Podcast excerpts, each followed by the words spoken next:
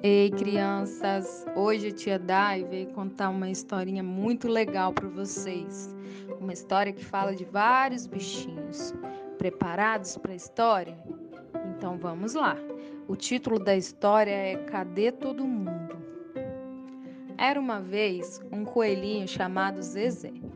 Zezé morava numa toca perto da escola e ele adorava estudar e acompanhar tudo o que acontecia na escola a alegria das crianças, a hora do recreio, até mesmo a explicação da professora. Ele era muito esperto, gostava muito de aprender.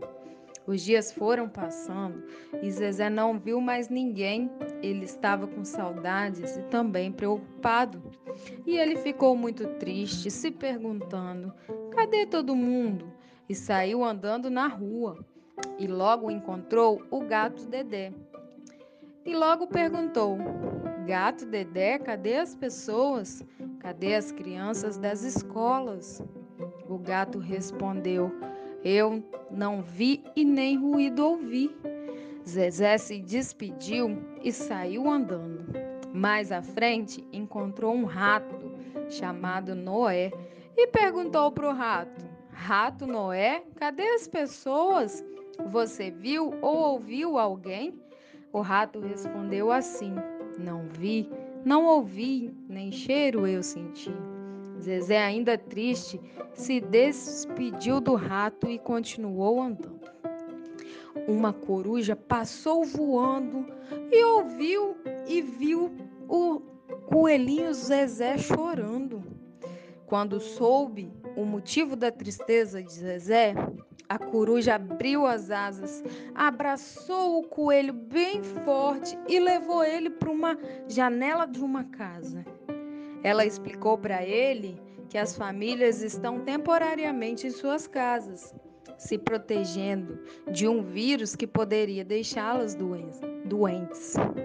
O coelho olhou na janela de uma casa e seus sentidos despertaram. Ele ouviu muitas gargalhadas, sentiu o cheiro e imaginou o sabor do bolo saindo do forno.